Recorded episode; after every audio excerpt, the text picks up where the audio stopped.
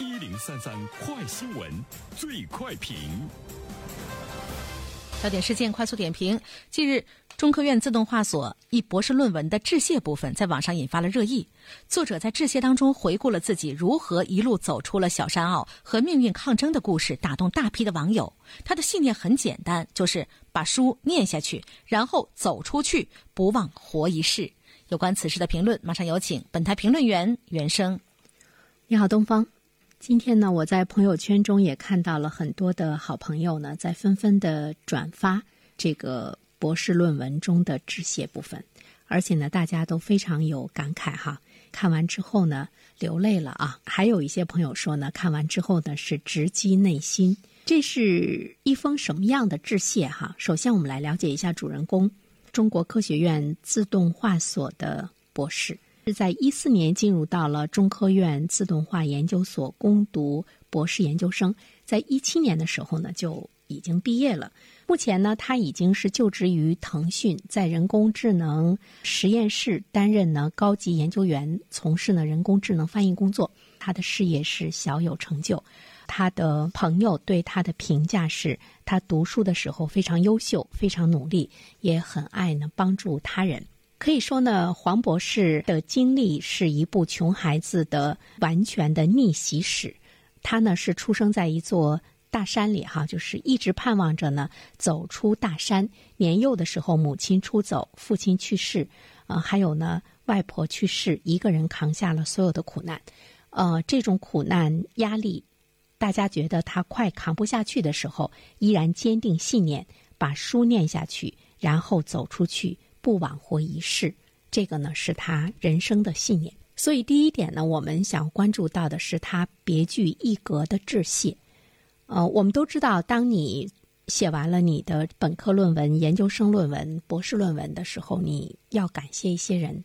呃，包括呢，我们看到在一些颁奖典礼上，当你获大奖的时候，你也要有感谢。这个呢，已经成了一种。必要的内容和礼仪，啊，我们看到人们更多的呢会是去感谢导师、感谢同学、感谢学校、感谢机构。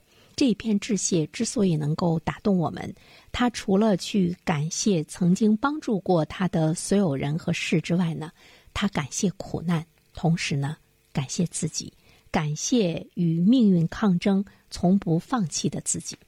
说到感谢苦难，我们知道呢，黄博士黄国平，他是一位从底层、从农村、从大山里走出来的孩子，成长为今天呢众人瞩目的年轻人，所以呢，他是一个底层的骄傲，也是呢很多人心中的榜样。我个人觉得他的人生经历，他小时候和他读书时期所受的苦。可能在现实生活中不是最苦的那个，但是我们看到的是他的心中的阳光、积极、真诚。而现实生活中，我们每一个人呢都是向往阳光。第二方面的话呢，其实我们会看到呢他的那种积极的一种呢状态。他说：“希望还能够有机会重新认识这个世界，不辜负这一生吃过的苦。”现实生活中有很多人。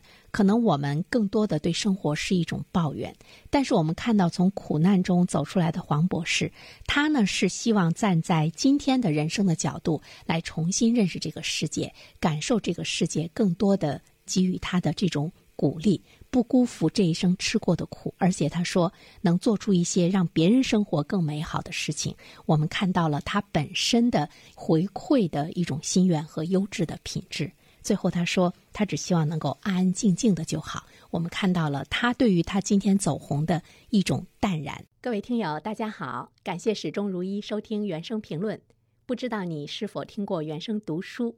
最近呢，上线了一本书《终身成长》，非常期待着你可以听到它。《终身成长》这本书很有名气啊，它坐镇亚马逊心理类畅销榜已经有十年的时间。这本书呢，是向我们讲述。思维模式会对我们的行为方式产生深远的影响，可以决定我们成为什么样的人。